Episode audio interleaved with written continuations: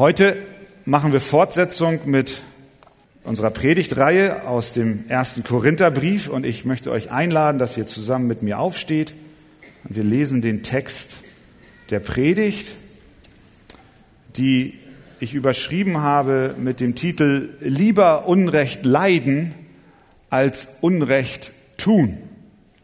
1. Korinther Kapitel 6, Vers 1 bis 8. 1. Korinther 6, 1 bis 8. Wie kann jemand von euch, der eine Beschwerde gegen einen anderen hat, sich bei den Ungerechten richten lassen, anstatt bei den Heiligen? Wisst ihr nicht, dass die Heiligen die Welt richten werden? Wenn nun durch euch die Welt gerichtet werden soll, seid ihr dann unwürdig, über die allergeringsten Dinge zu entscheiden? Wisst ihr nicht, dass wir Engel richten werden? Wie viel mehr die Angelegenheiten dieses Lebens? Wenn ihr nun über Angelegenheiten dieses Lebens Entscheidungen zu treffen habt, so setzt ihr solche zu Richtern ein, die bei der Gemeinde nichts gelten. Zur Beschämung sage ich's euch. Demnach ist also nicht ein einziger Weiser unter euch, der ein unparteiisches Urteil fällen könnte für seinen Bruder, sondern ein Bruder führt Rechtsstreit mit dem anderen und das vor Ungläubigen. Es ist ja überhaupt schon ein Schaden unter euch, dass ihr Prozesse miteinander führt. Warum lasst ihr euch nicht lieber Unrecht tun? Warum lasst ihr euch nicht lieber übervorteilen? Stattdessen übt ihr Unrecht und übervorteilt und dies gegenüber Brüdern. Vater im Himmel, wir kommen zu dir mit diesem Text es ist dein Wort und du hast es durch den Heiligen Geist inspiriert und eingegeben. Und wir lesen diesen Text an diesem Morgen und es ist mehr als toter Buchstabe. Wir bitten dich, mach du den Inhalt an unseren Herzen lebendig, sodass wir verwandelt werden in dein Bild hinein. Amen.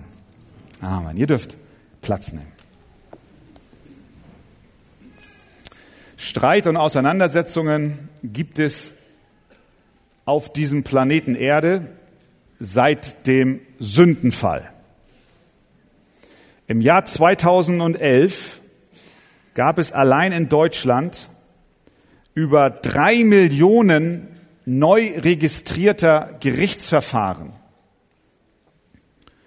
Hinzu kommt die etwa gleiche Zahl an Prozessen, die im Jahr 2011 abgeschlossen wurden. Dann gibt es noch eine Zahl schwebender Verfahren.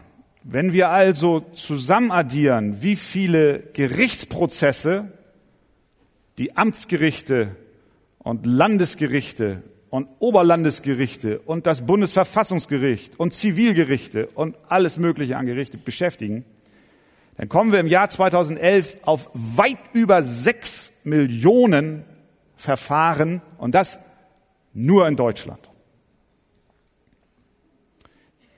Manchmal hat man das Gefühl, jeder verklagt jeden in gewissen Bereichen.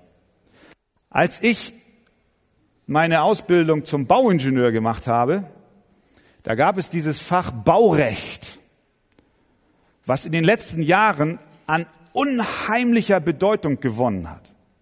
Ich besuchte dann eines Tages eine Fortbildung, wo der Bauleiter des Bundeskanzleramtes in Berlin, dieses relativ neue Gebäude, äh, einen Vortrag gehalten hat. Und aus seiner Erfahrung hat er ein Handbuch entwickelt, was so dick war, 600 Seiten.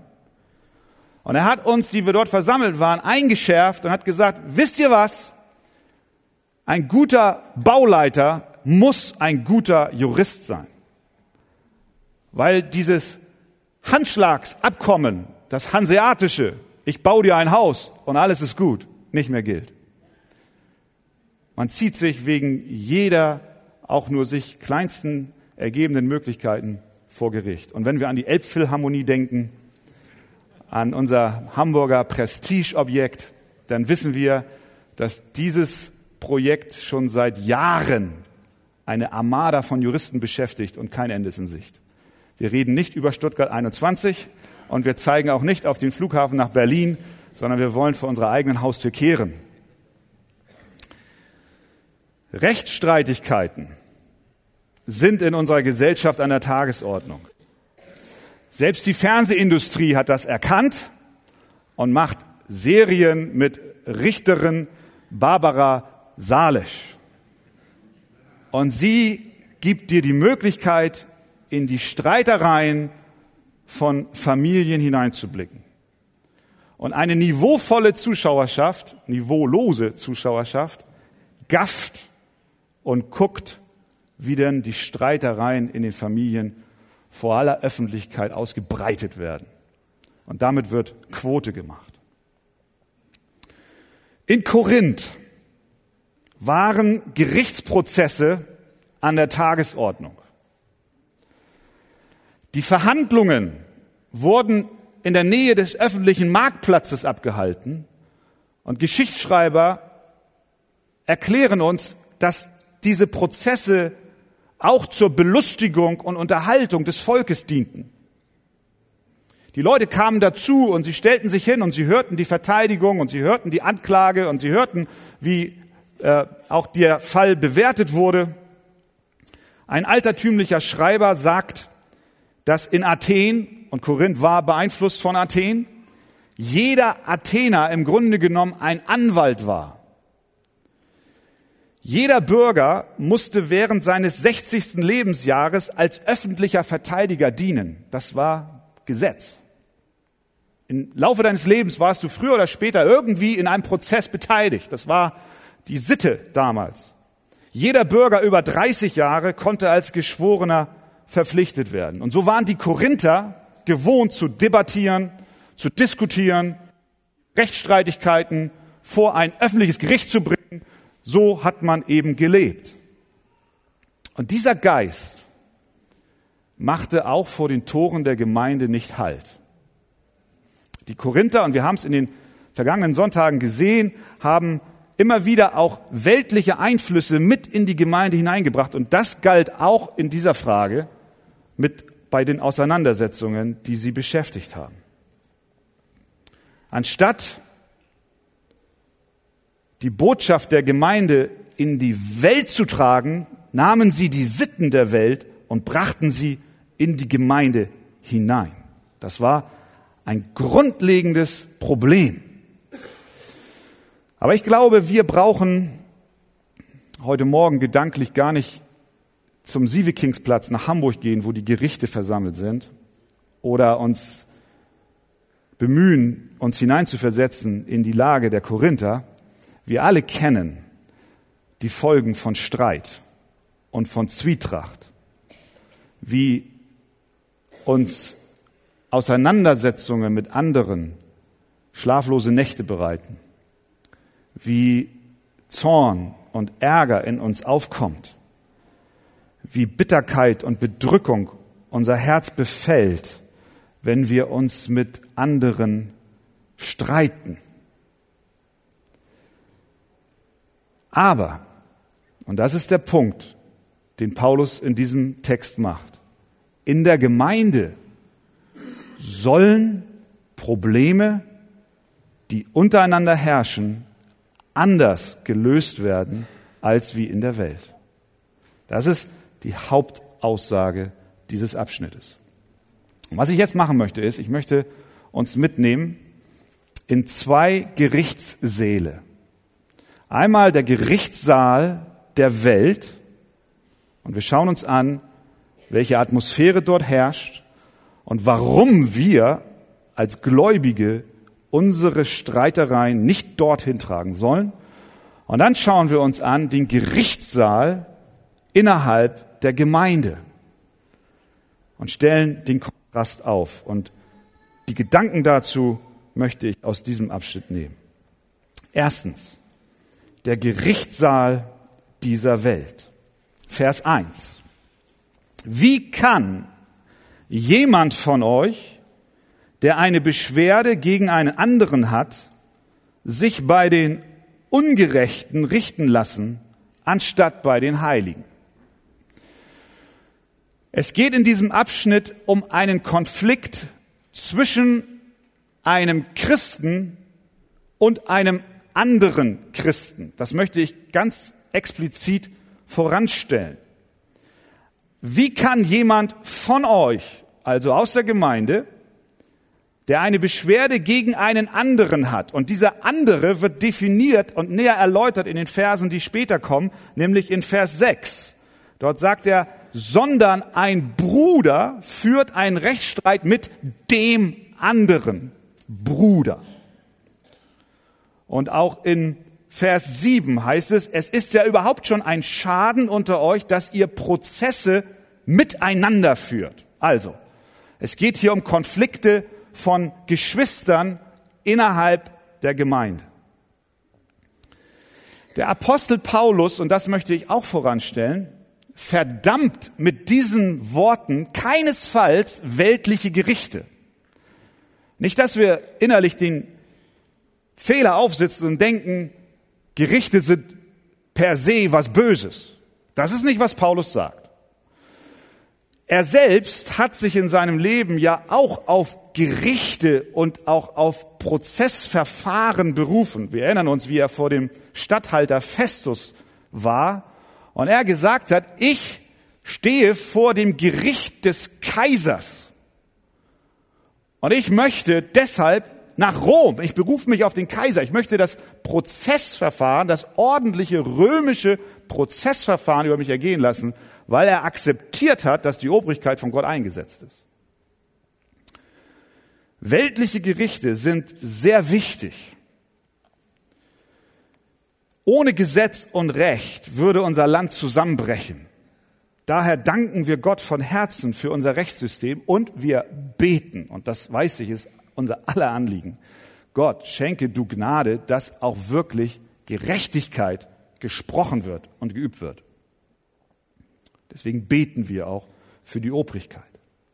Aber Streitereien unter Christen sollen nicht vor weltlichen Gerichten ausgetragen werden. Warum?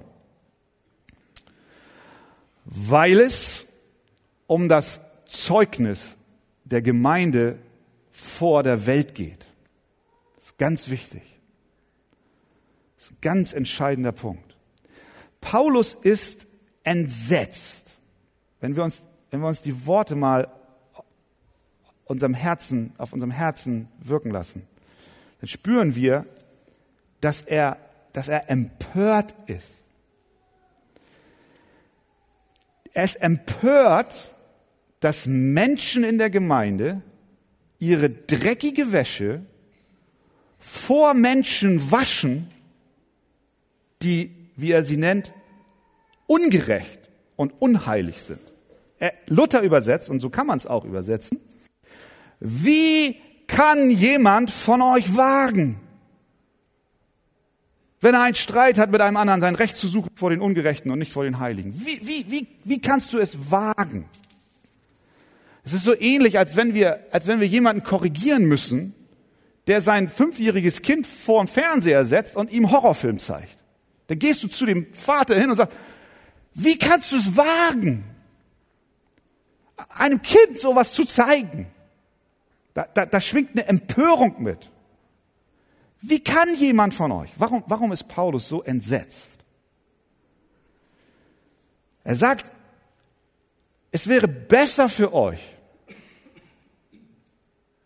Unrecht zu leiden, als solches zu tun. Es wäre besser für euch, ihr würdet finanzielle Einbußen hinnehmen, als dass ihr euren Fall vor das weltliche Gericht bringt. Warum? Was ist der Auftrag der Gemeinde? Genau diese Welt, diese Ungerechten mit der Botschaft der Versöhnung durch Jesus Christus zu erreichen, oder? Und wenn wir hingehen und unsere Streitereien vor ihnen ausbreiten, dann erreichen wir genau das Gegenteil. Dann sagen sie, ihr lieben Christen, ihr predigt Versöhnung und kommt zu uns und lasst euren Streit von uns richten. Das ist ein Widerspruch in sich selbst. Und deswegen glaube ich auch, dass es vor Gott nicht recht ist, wenn christliche Eheleute ihre Streitigkeiten vor weltlichen Gerichten austragen. Es entsteht ein Schaden.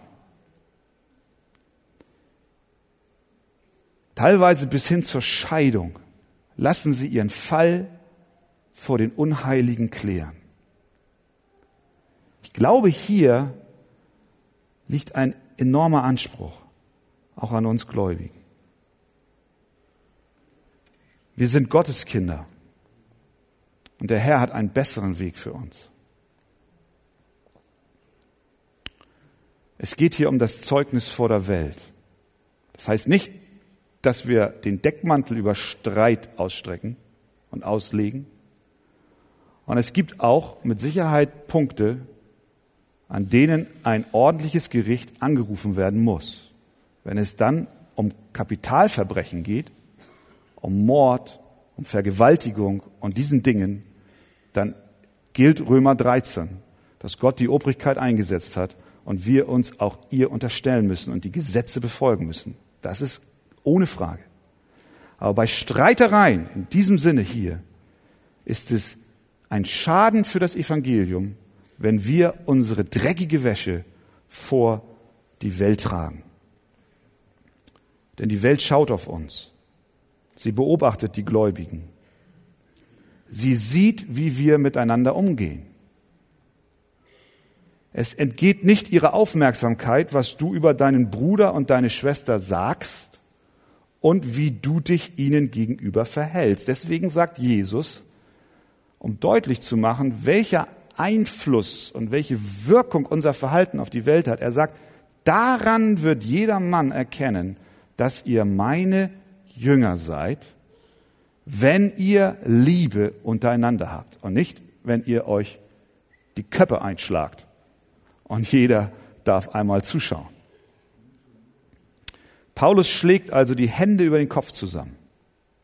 Ist empört, weil die Korinther loslaufen und sich gegenseitig vor Gericht zerren.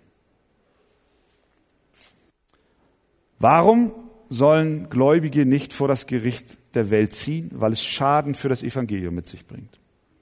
Warum noch? Weil weltliche Gerichte keine Versöhnung bewirken.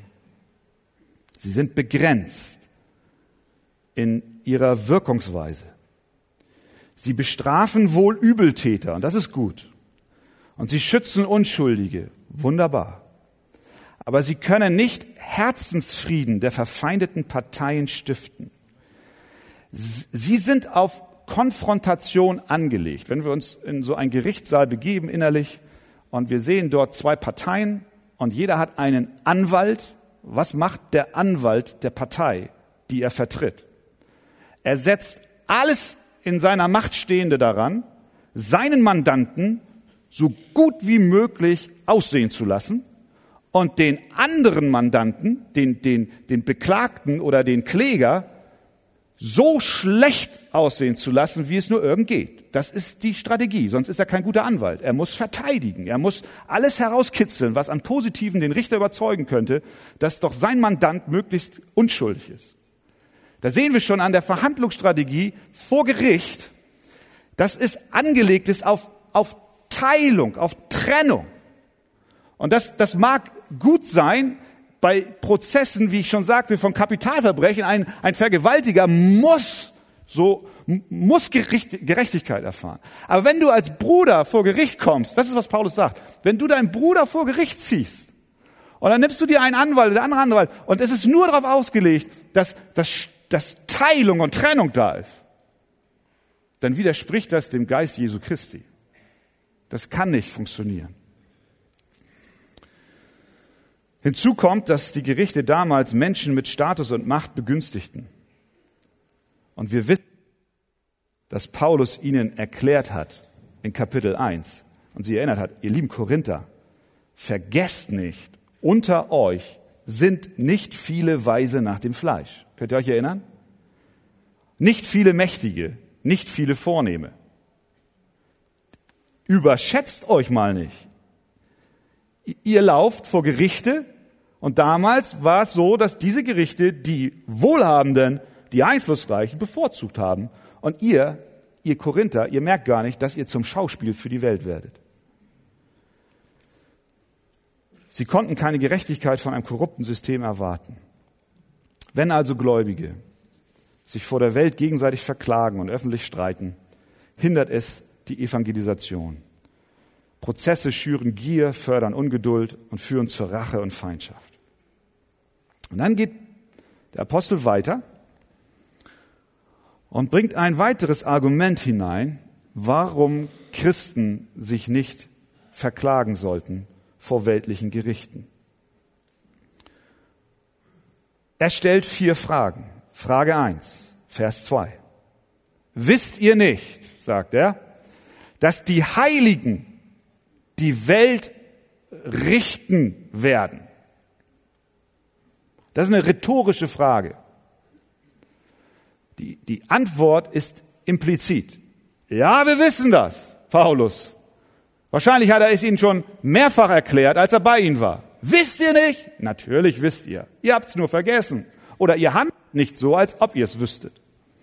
Der Tag wird kommen, und das fasse, wer es fassen kann.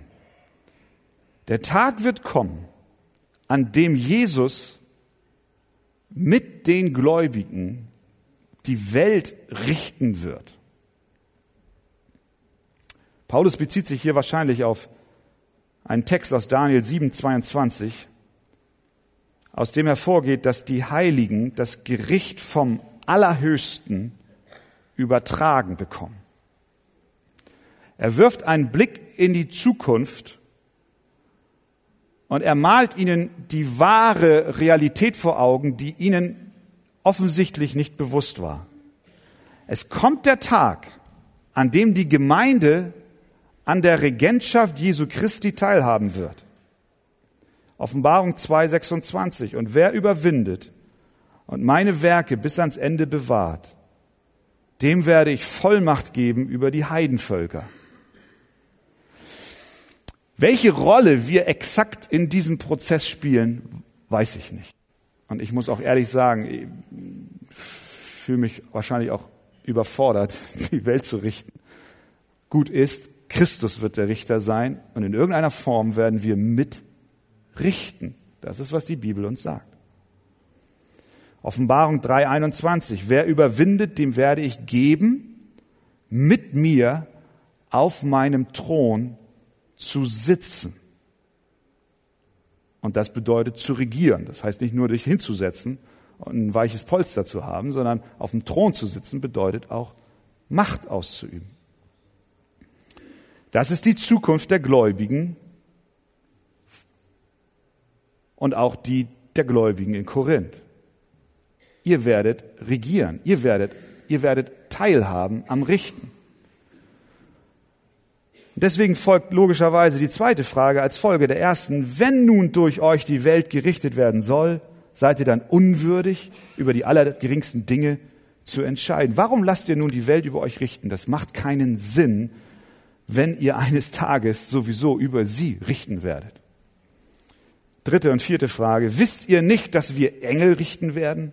Wie viel mehr die Angelegenheiten dieses Lebens. Also er argumentiert von dem Größeren zum Kleineren. Ihr werdet die Welt richten, ihr werdet sogar über Engel richten. Und das Kleinere und Geringere ist, ihr geht mit euren Fällen vor die Welt und lasst über euch urteilen. Das kann nicht sein. Das ist ein Widerspruch in sich selbst.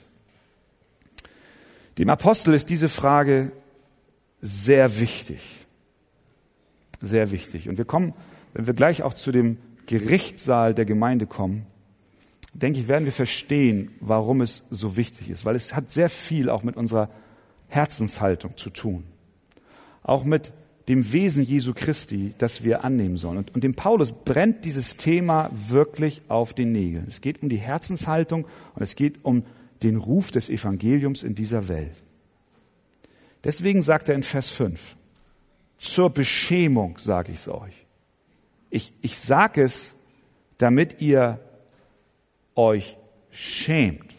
Schämt euch, dass ihr so etwas tut.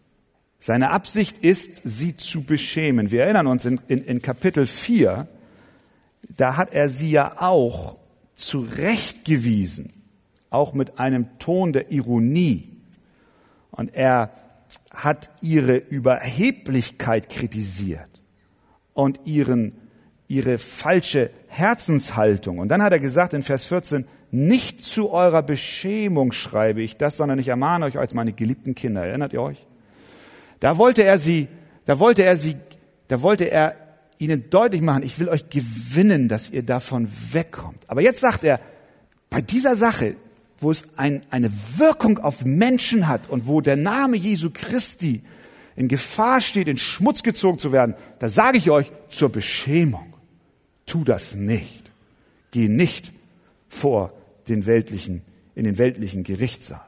Was für den Körper Schmerzen ist, ist für die Seele Scham und Schuld. Beschämung ist gut. Wenn, wenn wir überführt werden durch den Heiligen Geist von unserer Sünde, dann ist es gut, wenn wir ein Empfinden auch der Scham und der Schuld haben, damit eine Veränderung in unserem Herzen stattfindet. Das ist, das ist sein Anliegen. Er sagt es zur Beschämung. Wenn du dein, wenn du deinen Fuß brichst, du hast einen Knochenbruch und dein Körper funktioniert nicht richtig und er sendet kein Schmerzsignal aus, dann ist das ein Schaden. Du läufst weiter, du joggst weiter, du läufst vielleicht noch Marathon weiter und merkst nicht, wie dein Knochen aufeinander reibt, wo er nicht reiben soll. Und es entsteht ein Schaden. Der Schmerz für deinen Leib ist das, was die Beschämung und die Scham für deine Seele ist. Es ist hilfreich. Es ist hilfreich. Es gibt es gibt Situationen in unserem Leben, wo es gut ist, dass wir beschämt sind. Wo wir in uns gehen und sagen, wie, wie konnte ich das tun? Ich, Herr, ich schäme mich. Es ist ein Ausdruck einer Arbeit des Heiligen Geistes in unseren Herzen, dass wir zur Buße kommen und sagen, ich habe Schuld auf mich geladen. Wir sollen nicht bei diesem Stand bleiben. Das ist eine andere Seite. Es geht dann zur Vergebung und zum Kreuz hin. Aber gut ist, wenn wir, wenn wir von einer, von einer Sünde überführt werden, auch dieses Empfinden zulassen. Wir sind beschämt. Und das ist, was Paulus hier erreichen möchte. Wenn ein Bruder einen anderen vor Gericht zieht, dann ist das beschämend. Das ist also der Gerichtssaal dieser Welt. Und nun der Gerichtssaal der Gemeinde. Wie soll denn bei einem Fall, wo du einen Streit mit deinem Bruder hast, wie soll dieser Fall in den eigenen Reihen gelöst werden? Ich habe vorhin schon gesagt, dass es hier nicht um Fragen von Kapitalverbrechen geht. Die Bibel erlaubt keine Selbstjustiz. Deswegen sind wir als Christen der Regierung untertan und müssen auch Verbrechen richten lassen. Wie ich schon sagte, hier gilt Römer 13, wo wir gelehrt werden, uns der Obrigkeit unterzuordnen. Wer sich gegen die Obrigkeit auflehnt, widersetzt sich der Ordnung Gottes. Daher dürfen Christen nicht meinen, sie müssten Straftaten decken, weil der Fall nicht vor Gericht gehen dürfe. Dass wir das noch einmal klarstellen. Aber bei diesen Streitigkeiten und Auseinandersetzungen, und es gibt ja verschiedene Bereiche, wo kein Gewaltverbrechen vorliegt, sondern auch andere Fälle, das lehrt uns die Bibel, dass wir diese Dinge innerhalb der Gemeinde klären sollen. Jesus selbst gibt uns in Matthäus 18 eine Anleitung, wie die Schritte bei solchen Konflikten auszusehen haben. Wir kennen diesen Text, ihr könnt ihn auch im Konzept nachlesen. Wenn ein Bruder an einen anderen sündigt, dann soll er zu ihm gehen, ihn zurechtweisen. Hört er nicht, dann soll er einen zweiten oder dritten mitnehmen. Hört er immer noch nicht, dann soll er es vor die Gemeinde bringen. Dieses Prinzip galt auch schon im alten Israel. Wir erinnern uns an den Schwiegervater von Mose, den, den, äh, den Jethro Der riet dem Mose folgendes, er solle doch verschiedene Oberste einsetzen, tüchtige Männer, die Gott fürchten, Männer der Wahrheit, die dem ungerechten Gewinn Feind sind, die sollte er setzen als Oberste über 1000, über 100, über 50, über 10, damit sie dem Volk alle Zeit Recht sprechen. Also Israel ist mit ihrer, sind, Israel ist mit den Streitigkeiten auch nicht zu den Ägyptern gelaufen oder zu den Philistern gelaufen oder den Assyrern gelaufen oder zu wem auch immer gelaufen, sondern sie haben es innerhalb der Gemeinde geklärt. Was ist nun der Unterschied zwischen dem Gerichtssaal der Welt und dem Gerichtssaal der Gemeinde? Im Gerichtssaal der Welt herrscht der Geist der Konfrontation und Abgrenzung. Johannes Calvin hat selber an zwei französischen Universitäten Jura studiert. Er hat, bevor er Theologe wurde, geschrieben oder er hat in seiner Eigenschaft als Theologe später geschrieben, dort, wo Gerichtsprozesse abgehalten werden, ist es offensichtlich, dass die Gedanken der Beteiligten viel zu sehr von falschen, habgierigen Lüsten entzündet sind. Die Herzen der Beteiligten sind nicht vorbereitet, in Stille Unrecht auszuhalten, wie es uns Christus befohlen hat. Es ist ein anderer Geist, der in der Gemeinde herrscht. Es ist der Geist Jesu Christi. Deswegen sagt Paulus in Vers 7, warum lasst ihr euch nicht lieber Unrecht tun? Warum lasst ihr euch nicht lieber übervorteilen? Hier geht es um unsere innere Einstellung, die wir anderen gegenüber haben. Paulus folgt hier in seiner Argumentation unserem Herrn Jesus Christus. Der hat gesagt, und dem, der mit dir vor Gericht gehen und dein Hemd nehmen will, was sollst du mit dem tun? Dem gib auch deinen Mantel. Das ist, das ist, das ist der Geist, das ist der Geist Jesu Christi. Ohne Frage. Jeder Mensch beschützt und verteidigt instinktiv seinen Besitz und sein Recht. So sind wir konstituiert. Aber die Bibel setzt tiefer an. Sie lehrt uns immer wieder und immer wieder, dass unser irdischer Besitz, den wir mit Händen und Füßen verteidigen und dafür bereit sind, unseren Bruder sogar vor Gericht zu ziehen, dass wir diesen Besitz doch erkennen sollen als ein temporäres Geschenk, was Gott uns gegeben hat, was er uns sowieso wieder nehmen wird, weil wir eine bessere Zukunft haben. Das ist die Herzenshaltung eines Christen. Das gleiche gilt auch für dein Ansehen was kämpfen wir um unser Ansehen und wir verteidigen es mit Händen und Füßen. Der Geist Jesu Christi sagt uns aber, dass unser Ansehen nicht das ist, wonach wir streben sollen, sondern wir sollen wonach streben? Nach dem Ansehen und der Herrlichkeit Jesu Christi. Das ist ein komplett anderes Denken, deswegen passt es nicht zusammen. Das ist der Geist, der in der Gemeinde herrschen soll.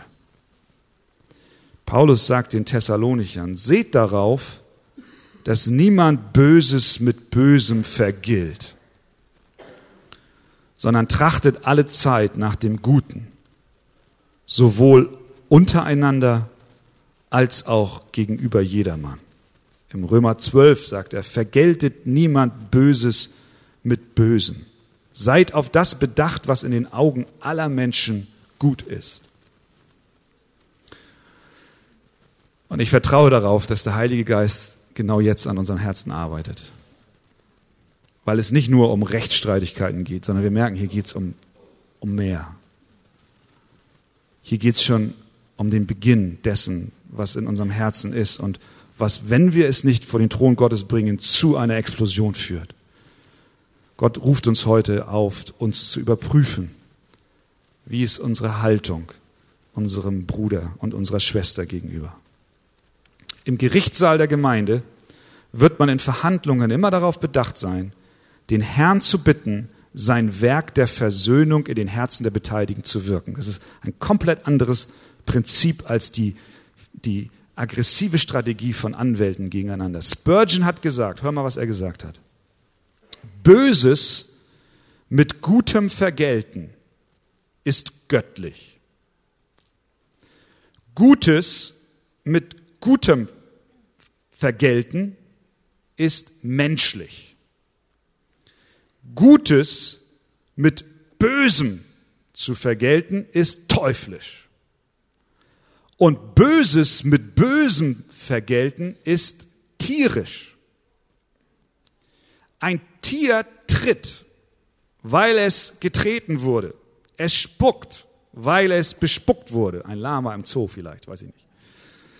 Es beißt, weil es gebissen wurde. Aber wir sind göttlicher Natur, nicht tierischer.